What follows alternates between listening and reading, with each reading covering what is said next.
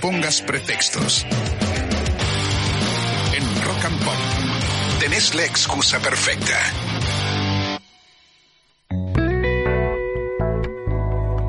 Como todos los días, eh, pegadito a las dos, más o menos, dos y pico, charlamos y nos dedicamos a profundizar un poco. A esta hora se puede, Sí. ¿no? parar un poco la pelota, acomodarnos un poquitito y charlar, eh, en este caso a distancia, pero porque es el momento, ¿no? La distancia es palabra más buscada en Google actualmente. Eh, igualmente más allá, porque no vive en la ciudad de Mar Plata, estamos dando la bienvenida a la excusa perfecta. A Cata Espineta, Cata, Nacho y Siriaco, te saludamos. ¿Cómo andás? ¿Cómo andan? ¿Todo bien? Todo perfecto, acá, con, con la distancia correcta. Está muy bien. Ya acostumbrado, me imagino. Te pasará algo parecido y creo que está, es un buen arranque esto de ponernos a hablar un poquito de, de cómo te agarra, cómo te agarró la cuarentena. ¿eh? ¿En qué- qué- en qué- Sí.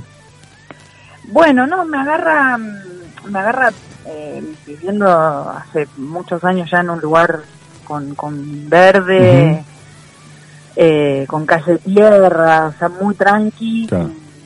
La verdad que se valora mucho más, inclusive en esta situación, ¿no? El lugar donde, donde uno eligió y apostó. Nosotros hace 15 años con Nahuel que nos, nos fuimos de la ciudad con la conciencia de, de criar hijos eh, Claro. trepando árboles. Entonces eso hoy se, se agradece muchísimo. Es, eh, y mi casa tiene tiene tiene un espacio para, para laburar mucho también, entonces da mucho laburo la casa en sí, entonces me, te mantiene muy ocupado también, que eso Claro. está bueno, porque Mm. si no, es como que te, te pasa, no sabes, Sí, sí, te, hay mucho para hacer. claro, te- te hemos visto ahí eh, con el tema de, de la, de la cerámica, por ejemplo. Sí, Eh, claro. sí, que- tengo mi, mi taller, eh, eh, tengo mi taller ahí, entonces eso también es, está buenísimo porque cierro la puerta, estoy ahí, Mm. chao, estoy en otra, estoy en un, en un espacio físico distinto de mi casa, pero a la vez estoy en, en- el parque y Claro. bueno, puedo laburar ahí tranquila y generar, que es muy importante Mm. para mí, estar generando lo que sea. ¿Y, y cómo nace eso? De, de- ¿Nace como algo eh, artístico o nace como algo de un emprendimiento y ponerse a hacer algo y después se transforma en algo más de, de expresión o de hacer algo, algo que tenga ganas de, de la cabeza, digamos, a las manos? Eh, ¿Vos decís lo de la cerámica? Sí, sí, No, no, nace como una expresión artística 100%. ok. Eh, yo a los 12 ya empecé a pintar, o sea, soy artista plástica de- desde, desde esa edad. Pinté muchos años, me dediqué al dibujo y a la pintura muchos años. Y en un momento, hará más de 10, 11 años que descubrí la alfarería y me entusiasmé y me, recopé.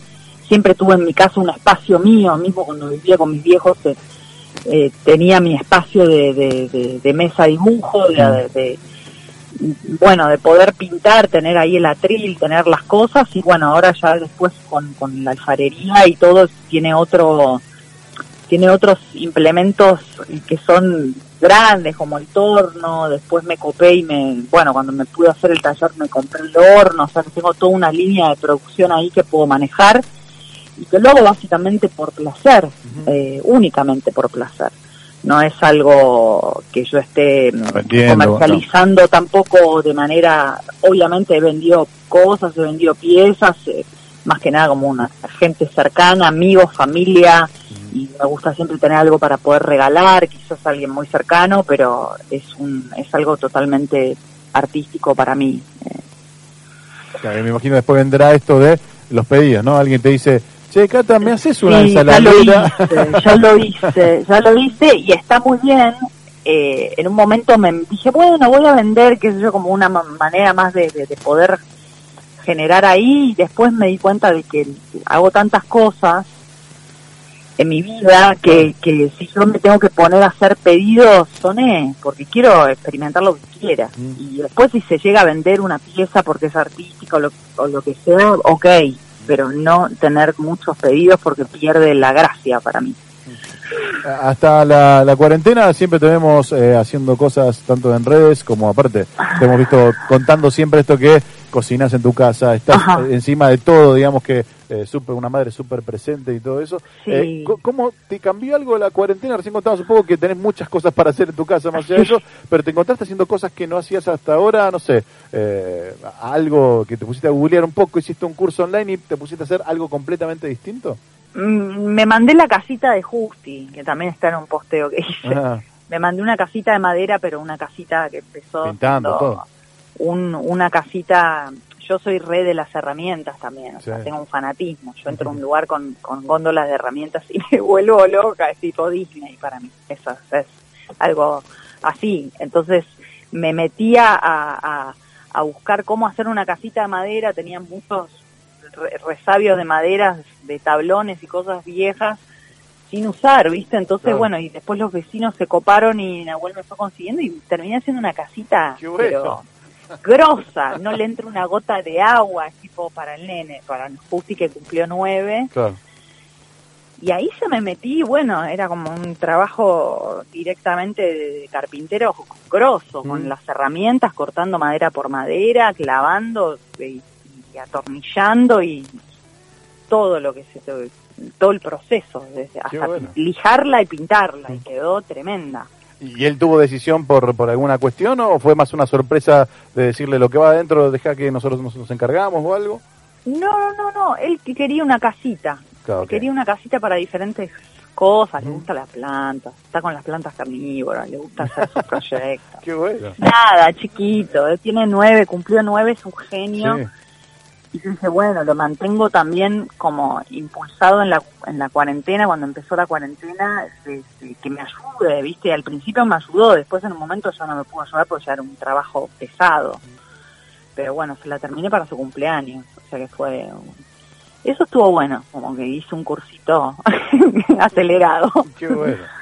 Cata, eh, vos como artista integral que sos, eh, Mm. imagino que le has dedicado mucho tiempo a lo nocturno, que ahí, bueno, dicen que es donde surgen las musas. En este, en esta época de cuarentena, de estar encerrados, ¿cómo suplís los espacios de salidas de noche o, o cómo aprovechás ese tiempo ahora que tenés que estar adentro? Y bueno, con los DJ sets que vengo haciendo en mi Instagram, los lives que vengo haciendo, porque en un momento me agarró, tengo que hacer algo, o sea, de alguna manera tengo que, que- que poder eh, convertir en la música, de alguna manera buscar algo que me, que me, que me impulse, o sea, digo, si no lo genero yo, nada va a venir de afuera. Y ahí empezaron a, a- o sea, me di cuenta de que también tenía por suerte todas las cosas eh, todo el equipamiento para poder montarlo y se me ocurrió hacer eso y Sí. la verdad es que me fue bien, o sea, me gustó la, la idea de poder encontrarme con la gente, me gusta la idea de poder encontrarme y contarles qué estoy pasando, como una cosa más radial por ahí. Eh, y bueno, y también empecé a hacer laburo por, por haber generado eso, así que eh, lo tomo como, como, como una salida también, ¿eh? Sí. como, bueno, me voy a luquear, me voy a preparar, me voy a maquillar, me monto un poco, bajo allí, no salgo de mi casa, pero bueno, por lo menos quiero algo, ¿viste? Que pase algo, es importante para, para, bueno, la música está siempre presente, ¿no? Pero hacer Sí. ese momento especial, prender velas, estar ahí, conectar, y bueno, nada, encontrar ese, ese momento. Claro, lo bueno que tiene es que te hemos visto ahí eh, en tu set como de en tu versión de DJ, pero también como de VJ, porque también le hablas la cámara, presentar los temas, que es lo que sí. contabas, y aparte después lo subís a Spotify, lo- el, el- el- Las que- listas, los claro. tracklists, sí, y ya el, el viernes subí la número 23, Ujú. este hashtag Love, eh, así que nada, viste, pasan las semanas y te das cuenta de que, bueno, de que un, de que algo se, se pudo, se pudo hacer, Mm. viste, Mm. eh, y que la gente es eh, re amorosa y que a mí me gusta conectar, o sea, es necesario para mí, soy una persona que me conecto con la gente, entonces está bueno poder hablarles también, porque yo decía, si paso solo música y ni les cuento ni nada, es como muy Mm. frío, me Mm. resultaba muy frío. Entonces, bueno, eh, animarme a agarrar el micrófono y hablar también, que es algo que obviamente no lo hago por lo general cuando voy a hacer un evento, un DJ set, jamás hablo, me han preguntado, ¿pedís, ¿querés micrófono? No, ni en pedo. Que la música hable en ese caso, por lo menos. claro, es otra cosa, pero bueno, por suerte, eh, nada, estoy contenta con eso, me gusta, me gusta que llegue ese momento. Eh, allá por eh, hace mucho tiempo, para no hacer números directamente, pero eh, arrancabas en MTV haciendo notas de todo un poco. Sí. ¿Cómo fue, cómo ese, ese fue tu primer laburo, digamos, público? o ¿Tenías ya de antes algunas cosas eh, hechas más de más joven? Eh, no, no, fue mi primer trabajo Mm. público y real. ¿Y cómo Terminé fue? secundario. ¿Cómo, cómo lo recordás aquella época de... de, de, de, MTV afuera era el sí, programa afuera. y estuvo buenísimo porque me llamaron, me dijeron, che, te queremos hacer un casting y yo no había ido a ningún lado y bueno, bueno, dale, hagámoslo, qué sé yo, no sé, ¿qué quieren? ¿Qué quieren que haga? Bueno, hice un casting y quedé y estaba buenísimo el programa porque nada, conocí un montón de lugares de, de nuestro país, viajamos un montón y nada, tuve un montón de experiencias estuvieron buenísimas y yo tenía 18 años, entonces bueno, fue como empezar en un lugar muy, muy, muy arriba también, donde me pagaban bien, donde podía, eh, te- era, era escuchada artísticamente, eh, y bueno, nada, después eh, lo que duró, duró y, y una experiencia que fue hermosa para mí.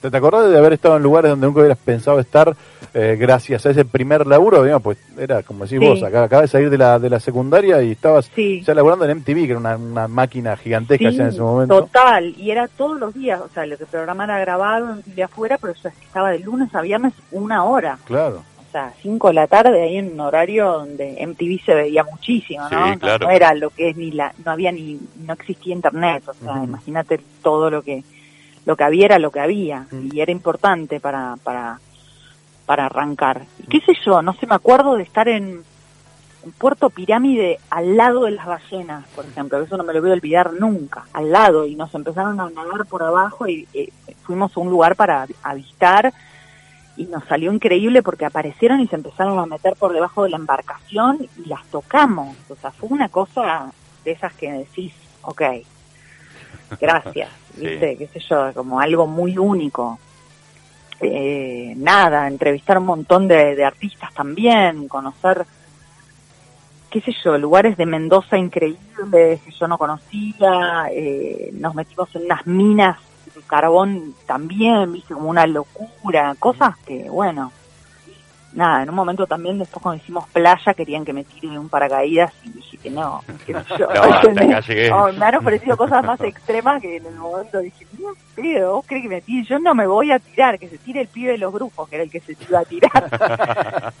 Digo, que se tire él. Bueno, por las dudas te preparamos todo y si en el momento te da ganas, No, bueno, mirá, decís que están en pedo. Abriendo la avioneta, ni- ni- nunca fue mi, mi, mi fuerte ese tipo de aventura de- extrema. Y no me tiré, y Claro. no me arrepiento tampoco. no, no, seguro. Eh, y ahí contabas un poco, bueno, ni hablar que eh, el rock nacional estuvo todo, pasó por tu casa y eh, digamos que... eh, eh, pero te pasó cholulear con alguien en especial para hacer notas o algo, eh, alguien que querías entrevistar y se terminó dando por cuestiones de laburo, no solamente no, por... no, no, no, no, no, no, no. No, no iba por nunca admiré, nunca admiré a nadie más, digo de acá. Sí. eh, eh, no, no, es que es como que nada, no, no, la verdad que no. Obviamente eh, el respeto y las vivencias con todos los artistas que han pasado, como decías, por el por, por mi casa y Sí, pero nada, o sea, mi viejo, mi viejo superaba todo y no, cómo nos educaron no, no existía como esa, esa, no sé cómo explicarte. Sí me, me, me podía volver loca pensando que no acompañé a, la, a buscar las entradas para ver a Prince, ese tipo de cosas. Que no, que no lo, no, podría haber ido con él a River a buscar las entradas y no fui. Mm, Claro. Entonces, después cuando no volvía y no volvía y mi vieja ya estaba preocupada y no había celulares, Claro. Entonces, bueno, cuando volvió, finalmente volvió un par de horas tarde, de Núñez a Belgrano, se había visto la prueba de sonido de Prince. Claro. Y yo me quería te la perdiste. sí.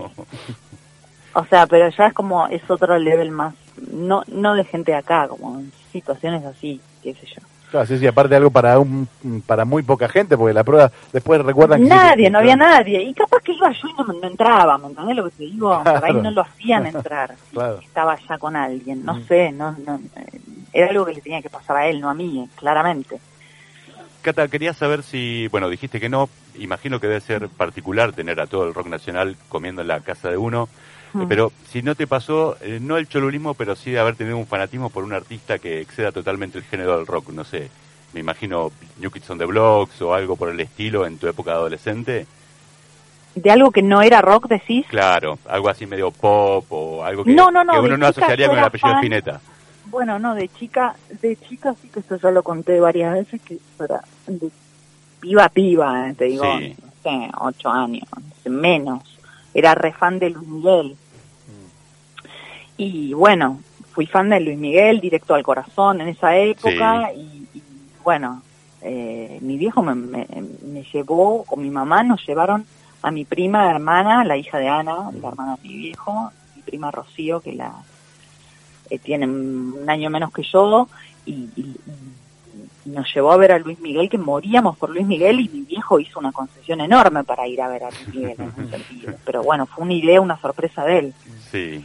Qué bueno. Y, ¿Te mantenés? y bueno, y no era, no era, no era rock, ¿entendés? No era Sí. otra cosa. Pero, pero también había como una, como un entendimiento de que el pibe se cantaba todo. Sí, y eso claro. sí tenía valor para mi viejo. O sea, re- lo, lo respetó.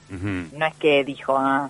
Y después, la verdad es que siempre escuché buena música. Siempre, no, o sea, qué sé yo, no sé. Sonaba Roxette y yo no Sí. me lo bancaba, no me lo bancaba, no, no me gustaba lo que sonaba. O sea, algunas cosas sí, Guns N' Roses en un momento me gustó, pero nada, era parte de lo que había, ¿no? Nunca Sí. fui como que traje algo muy extremo que, que no, que no, que no encajaba, no. Eh, recién contabas un poquito de ponerte a hacer una casa para tu hijo. ¿Cómo, cómo sos como, como madre? Eh, ¿Tratás de, de replicar un poco lo que viviste, digamos, eh, en tu casa? Uno a veces lo que le pasa de padre, que me pasa a mí, Mm. trata de, de buscar eh, un equilibrio entre lo que uno aprendió y lo que uno quiere, quiere hacerlo. ¿Cómo, ¿Cómo te encontrás siendo madre con, Sí. con hijos de tan distinta edad aparte, ¿no? Ajá. en los extremos. Sí, sí. Bueno, sí, fui madre muy joven. A los 22 lo tuve a Mm. Ángelo, que tiene 19. Claro. Benicio cumplió 18 ahora en esta cuarentena. Eh, y después está Justi, que cumplió 9. claro. Y la verdad que siempre los tomé a mis viejos como un ejemplo. Y obviamente hay cosas que uno no quiere... O sea, la mayoría de las cosas las quise repetir, como muy conscientemente, ¿no? Sí. Ser madre joven fue uno de los ítems de repetir. Mi mamá fue madre joven y yo estaba orgullosa de que ella fuera joven y hermosa y que te- tuviese toda esa energía. Como que hay una parte de eso que lo retomé eh, conscientemente y nada, y después cada uno tiene su su su matrimonio, ¿no? Porque ahí es, por más de que uno quiera o no quiera repetir, eh, digo, las bases siempre fueron muy de familia, y Nahuel también, muy de familia, los viejos siguen juntos, como muy familia, familia a todo trapo. Entonces, creo que desde ahí, eh, yo ya me olvidé de mis padres en ese sentido, porque soy madre hace muchos años, Claro. no lo tengo ni conscientizado lo que me estás preguntando en un sentido. Pero sí sé que hubo cosas que las tomé y que las recontra apliqué a mi vida, como cocinarles, como cuidarlos, como a pesar de, qué sé yo, no sé, por ahí pensaban que como mi viejo era artista, eh, era rockero, eh, no sé, era un quemado, o que en mi casa no había, y en mi casa lo que había era una sobreprotección a los niños tremenda, o sea, una, una cosa de realmente un respaldo, y eso es hasta el día de hoy que mi mamá está, que yo lo siento con ella, como Claro. un respaldo real, espiritual. Bueno, eso es lo que yo quiero transmitirle a mis hijos. Creo que lo logré, lo- uno nunca va a dejar de trabajar, porque siguen creciendo, igual los tienen que seguir acompañando. Eh, Los imagino- vas a seguir acompañando y va a ser más difícil todavía, porque se encuentran con la vida. Mm. No es como, uy, bueno, ya está, ya está un adolescente, ya está, ya soltaste. No, las bolas, ahí es donde más querés estar, Sí, claro. para mí. Mm. ¿Y, y cómo te encontrás en el rol de eh, poniendo límites ahí, eh, ahí con... eh, Con Tuti. Ok. Yo soy re tana, o sea, re Sí. contra, em, nada, o sea, que me hagan caso y a la vez soy la única mujer de la casa. claro. tengo un carácter fuerte, soy como, mu- tengo mucha energía, pero nada, trato de llevarme lo mejor, como ser re buena onda, porque es lo que me nace con, bueno, sobre todo con mis hijos mayores comparto cosas hermosas, Claro. ¿no? Como que, que ahí te da la vuelta, puta madre, qué bueno poder compartir esto con Ángelo, con Benny, que Ujú. están grandes y que te muestran los temas y los beats que están haciendo y que esperan que vos les digas algo, qué te parece, que les interesa tu punto. Para mí eso es todo. Como decir, "Uh, qué groso, porque están ahí ellos trabajando también, Claro, ¿no? claro. Claro, digo, no, no hay, no hay momento que decís, anda, preguntale a tu tío, o, a, o a, no sé, eh, te lo sacás de encima, no. Ahí No, ni en pedo, no, igualmente existe la de 3 de la mañana. Chicos, bajen el volumen. tipo, ya está, estamos en el medio del campo, se escucha todo. Claro. Hay como que, sí, los, poner los límites como si tuviesen 5 años, no Sí, importa. sí. Son mis hijos, los tengo Sí. que ubicar y, y ellos por ahí no se dan cuenta del audio que está saliendo afuera. Con eso sí, es como... Bueno, qué sé yo. Dice, mamá, vos el otro día estuviste poniendo música hasta la, no sé qué, pará. Claro, sí, llegaba la música hasta acá, entonces no pudimos grabar. Y bueno, sí, bueno, aguanten que yo termino, no termino tan tarde. Bueno, nada, son, son conversaciones que están buenas y a la vez, eh, nada. Lo que más agradezco de la cuarentena es poder tener a mis hijos grandes que estarían mucho más lejos, estar cerca Claro. a la vez sufro por ellos porque es una edad en donde vos estás queriendo salir y romper todo y los tenés encerrados y es muy difícil ver eso. ¿Viste? Mm. Tienen mucho mundo propio y tienen mucha mm, mucha inventiva y están trabajando, Sí. básicamente están haciendo un disco, no es poca cosa. Cata, quería preguntarte acerca de eso, a tu relación con chicos de 20 años como son tus hijos. No sé si sabes que este fin de semana el apellido Spinetta fue trending topic en todas las redes sociales a raíz de la eh, declaración del rapero, trapero Trueno, quien dijo que, bueno, guste o no, ellos son el rock and roll, el nuevo rock and roll de este momento. Y Spinetta trepó hasta el trending topic número uno porque había gente que decía, no, si Luis Alberto estuviese acá, ya hubiese ido a estos pibes con la guitarra a enseñarle un par de acordes.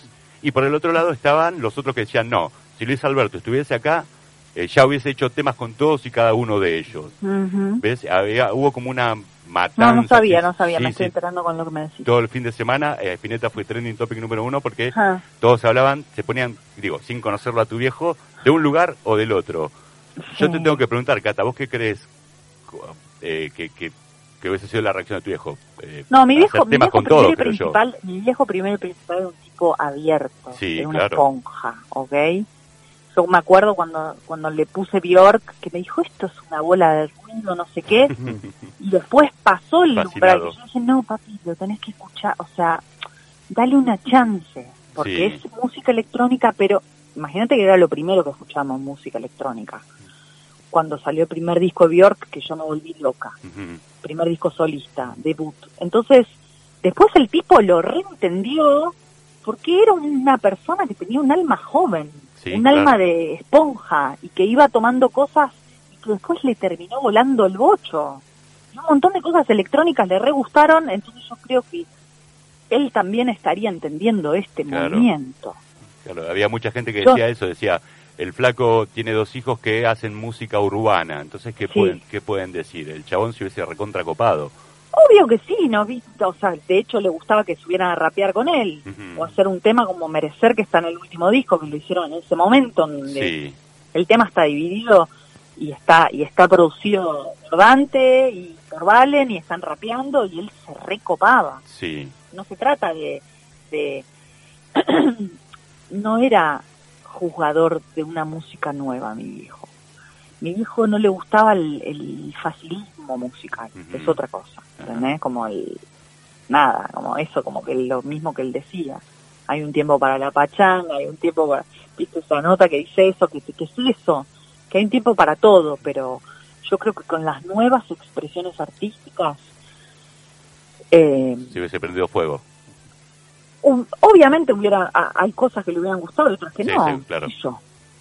cuando empecé a escuchar trap dije, ok, y- viste, hay cosas que me gustan, yo soy re hip hop Sí, y de golpe empezás a entender y de golpe te rellega. A mí me pasó que me rellegaron, un mon- me llegó, me llegó esa música.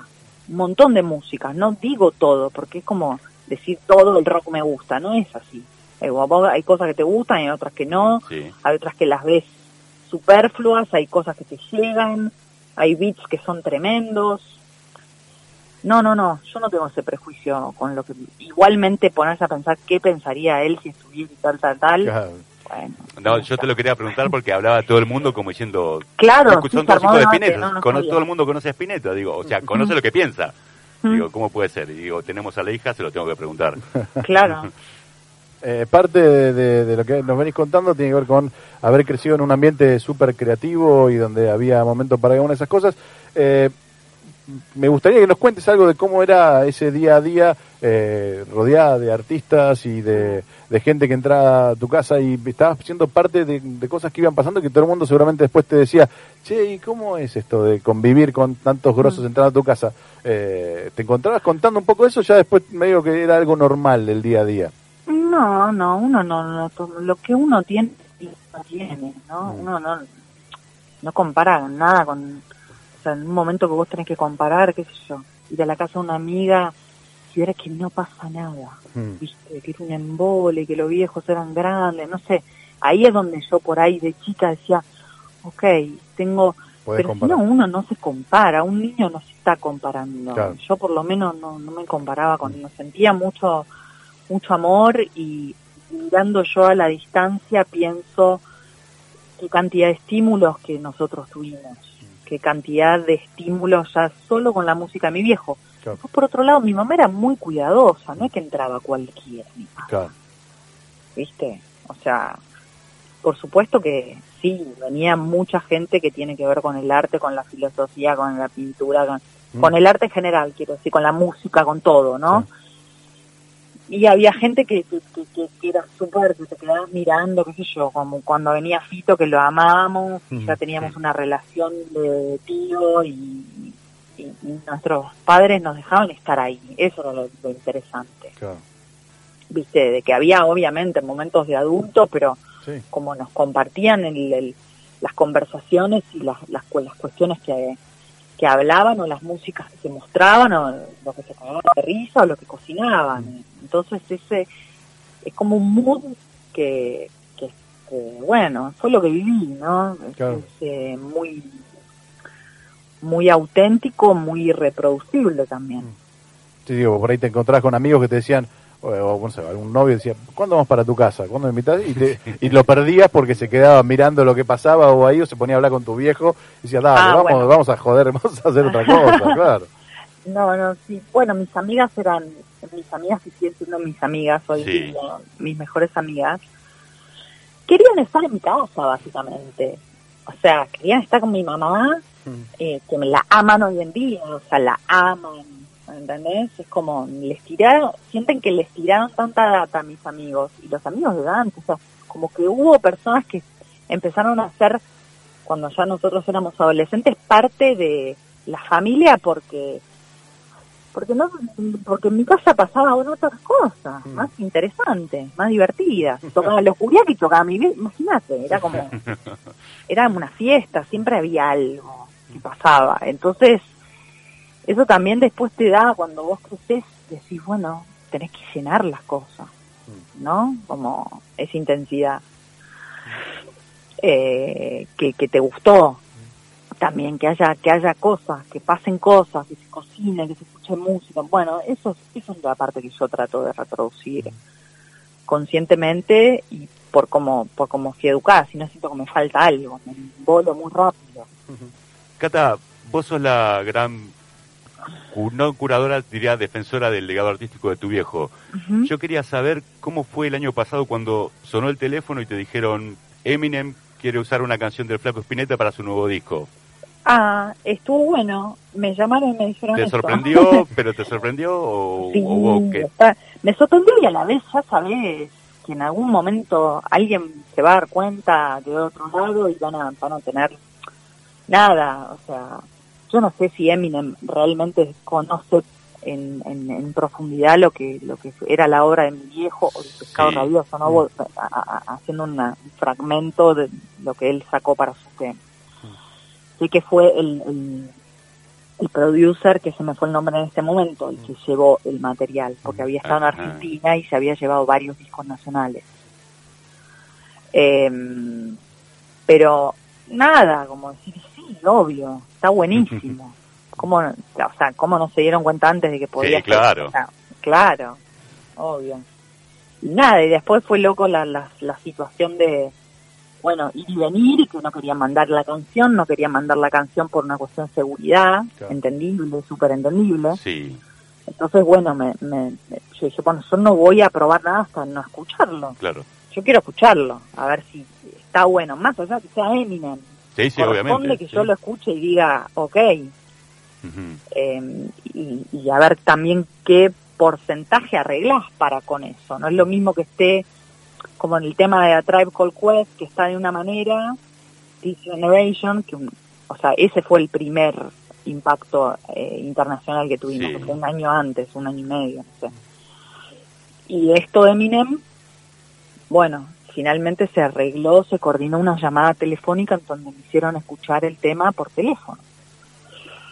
¿Qué te, bueno. de entrada te, te, te gustó, te pareció Sí, interesante? no, ahí la- ese momento estuvo bueno. Estaba Sí. en el barrio chino sola comprando unas cosas en la casa china, viste, re, leyendo etiquetas. Sí. eh, y de golpe recibí el llamado y me pusieron la canción, me recopé.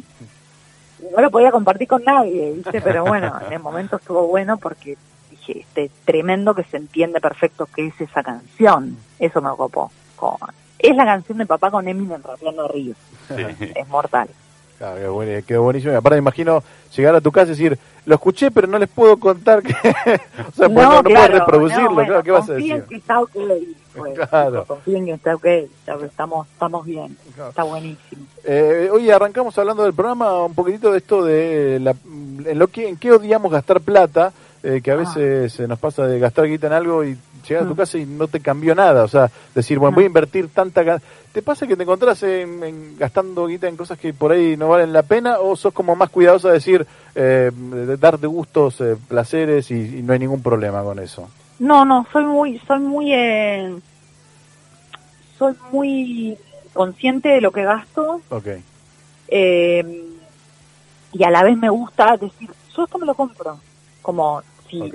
si tiene como un beneficio, no me gusta gastar ropa, en ropa por ejemplo no me gusta gastar guita más, cuando viajo, o sea, me parece ni que tenga la plata, ¿entendés? Es como que va a pasar rápido esa ropa, entonces no, no, no, ahí es donde me, me- no, digo, no, ni en pedo me gasto esto, Hmm. como ahí so- so- soy como súper consciente y me gusta, qué sé yo, nada, poder viajar algo que ahora es muy difícil Sí, buscar complicado. cosas y hallar eh, cosas que después decís qué bueno y lo pagué esto y está buenísimo y como buscarle ese mambo, ¿viste? no sé como la que, uy, esto salió de moda, entonces tenés que ir a comprártelo. No, esa esa parte no, no me, no me lo banco.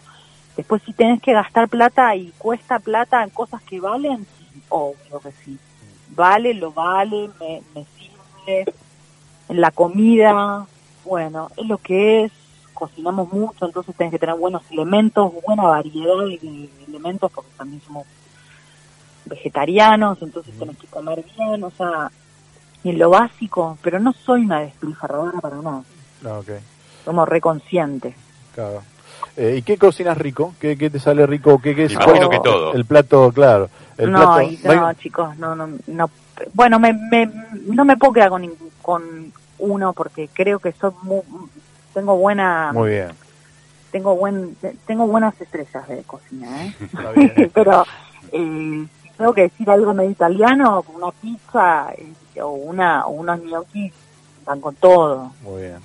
Yo estoy dando hambre. también hago sushi pero bueno obviamente tiene gusto casero pero no va a ser eh, por ahí del del sushi más eh, mejor armado Ah, pero bueno, pero, pero ya saber hacerlo es un laburo y es Sí, complejo, sí. ¿no? Es un proceso largo. Eh, eh, mi último repaso que quería hablar un poco de lo que pasó con Volver Rock, que es eh, para mí es un gran recuerdo porque Mm. eh, el programa estaba genial, eh, fue un gran momento me parece de, de rock en televisión, ¿no? Porque se Mm. hablaba de rock, se escuchaban bandas en vivo y bueno, estaba. Tom ahí que también genial. Eh, contá un poco Sí. cómo fue esa experiencia y cómo... Tom que en paz descanse Claro, no sí. esta cuarentena pobrecito Eh, no, y bueno, en ese momento lo que sí, había, sentías que, que podías, que podías tener en escena buenas bandas, que suenen buena música, poder eh, compartir con la gente cosas nuevas, viste, como un poco educar, estaba buenísimo, y Tom era lo más, porque era súper, eh, eh, estaba tan instruido en lo que hacía, viste, entonces eso me enseñó un montón a mí. Y nada, y los, los, los nervios al principio, porque era como un falso vivo, Claro. o sea, se grababa todo todo como si fuese un vivo y eso era lo, viste, era, bueno, una primera experiencia de vivo, nunca había hecho. Finalmente no era en vivo, pero se grababa como tal, Claro. entonces tenía que salir todo así, de manera espontánea, de, de uno. De un tirón. Sí, pero no, fue re lindo, fue hermoso, fue hermoso, esa experiencia fue de su- súper, súper enriquecedora y, y conociendo un montón de gente también, un montón de gente que respeto, como el productor, como Dani García. Claro. que Con el, el año pasado cuando hicimos lo de lo del documental Vivos, este, bueno, en un momento no- nos vimos con Dani por, por, por el documental y, y fue hermoso porque quedó mucho mucho mucho cariño. Sí. Es el hermano de Charlie, ¿no? Para que no el hermano, claro. Dani García, el hermano de Charlie, que, que bueno, Productor es histórico, sí, tipo Que, que trabaja en el medio hace muchos años y tiene un archivo tremendo del Ujú. rock nacional. Claro. Así que, eh, nada, sí, me dolió mucho lo de, lo de Tom ahora porque, nada, porque ni era una persona sin igual, ¿viste? Con mucha data. Sí, aparte me imagino, la- más allá de la, la situación que rodeó lo de Tom, porque uno dice, Mm. la muerte obviamente nunca, la- un- nunca nadie la espera, pero por Mm. cómo fue la cosa, decir, qué embole, ¿no? Que la gente tan copada y que transmite, yo no lo conocí nunca en persona, ni lo Mm. traté fuera de, de lo que pude consumir de él, eh, que parecía un tipo tan instruido, tan copado, eh, y que pasen las cosas, vos decís, la puta madre, mirá que. Sí, la- cómo, bueno. cómo te llevan, pero, pero era eso Tom, ¿no? Me imagino que era, un tipo tan copado, tan profundo y tan... Sí, eh, no, muy profesional, muy profesional, muy culto, ¿viste? Uno aprende de esa gente, es así. Eh, pero bueno, es la bronca de la vida también, es la bronca que me da haber perdido a mi papá tan joven. ¿no? claro. Es decir, la puta madre, vive cada hijo de puta, perdón, ¿no? Pero no, ni hablar. ¿cómo se va este? Y a la vez, bueno, creo profundamente en que cuando uno ya cumplió la misión y él la cumplió por demás. Bueno, ahí cuando te tocó en, en Volver Rock, te tocó estar con tu viejo, ¿había nervios? Eh, ¿cómo, cómo era eso de...? Obvio que había nervios. Obvio que había nervios porque porque estaba él, Claro. ¿entendés? Yo lo quería hacer sentir bien y él estaba recontra contento. Fue hermoso. Bueno, se vio, ¿no? Lo que, lo que él solo empezó a cantar Grisel, o sea, como que eso, ¿viste? Le surgió amor, le surgió abrirse, ¿no? Así que eh, mi viejo no era muy amigo de las notas por ahí y todo eso, pero bueno, él lo hizo con, con todo el amor para, para nosotros y fue re lindo. Sí, sí, fue genial, es uno de los grandes recuerdos, digamos, de entrevistas o de, de, de Flaco estando fuera de un estudio de grabación o en vivo. Sí, Eh, sí. Súper recordado lo, lo que pasó en Sí. aquel, aquel lindo Volver Rock.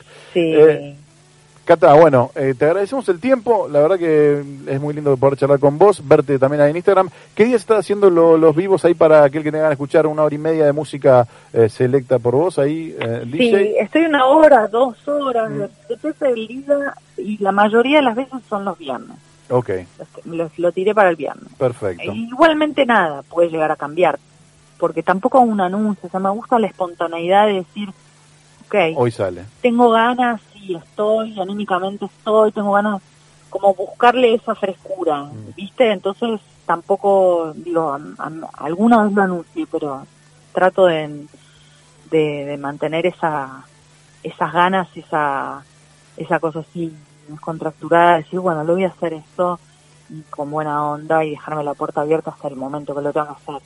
Buenísimo. Y Eh, sí. bueno, nada, Catarina Spinetta es el Instagram y Ahí en los lives y después, bueno, cuando puedo los dejo también en el GTV, que tengo varios. Hay veces que la tecnología está sobrepasada y Mm. tampoco Instagram te deja, lo baja, que también pasa y a veces Claro. te con eso. Mm. Sí, es complicado. Pero- Y las listas igual están, están ahí, están, están en, en Spotify y también están en mis historias destacadas de Instagram, se pueden encontrar todos. Buenísimo, Catarina Espineta con doble T, ahí para que la sigan y para estar atenta a todo esto.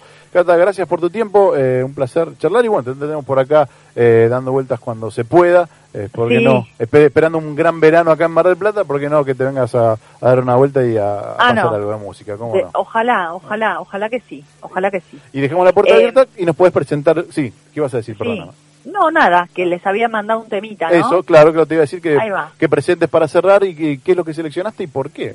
Ok, esto, esto es de Teya- Teyana Taylor, que es una mina, nada, me encanta porque hace un- lo que es un nuevo R&B soul. Sí. Eh, el primer disco producida por Kanye West, en este, en este disco tiene varias, varias invitaciones como de Missy Elliott, The Future, de Lauryn Hill, y en este tema que elegimos está junto con Erika Badu, Claro, mira, eh, que histórica. es, eh, bueno, un icono, ¿no es cierto? Y también tira en el tema a cantar un poquito de, de- de un tema clásico de Erika, así que es, es, eh, impresionante. Buenísimo. Se llama Low Key el tema y bueno, espero que les guste. Gracias, Cata, un beso. Beso, Gracias Cata. a ustedes. Chao, chao. Hablábamos con Catarina Spinetta y nos dejaba este bonito tema para cerrar, eh, así como pone, cuando pone música, pone música por lo general eh, negra, ¿no? Sí. Música mucho Kanye West y todo eso, eh, como ella contaba, Catarina Spinetta en Instagram y después en, eh, en Spotify, toda- después sube la lista para aquel que tenga más ganas de seguir escuchando música y nos dejaba este bonito tema recomendado por Catarina.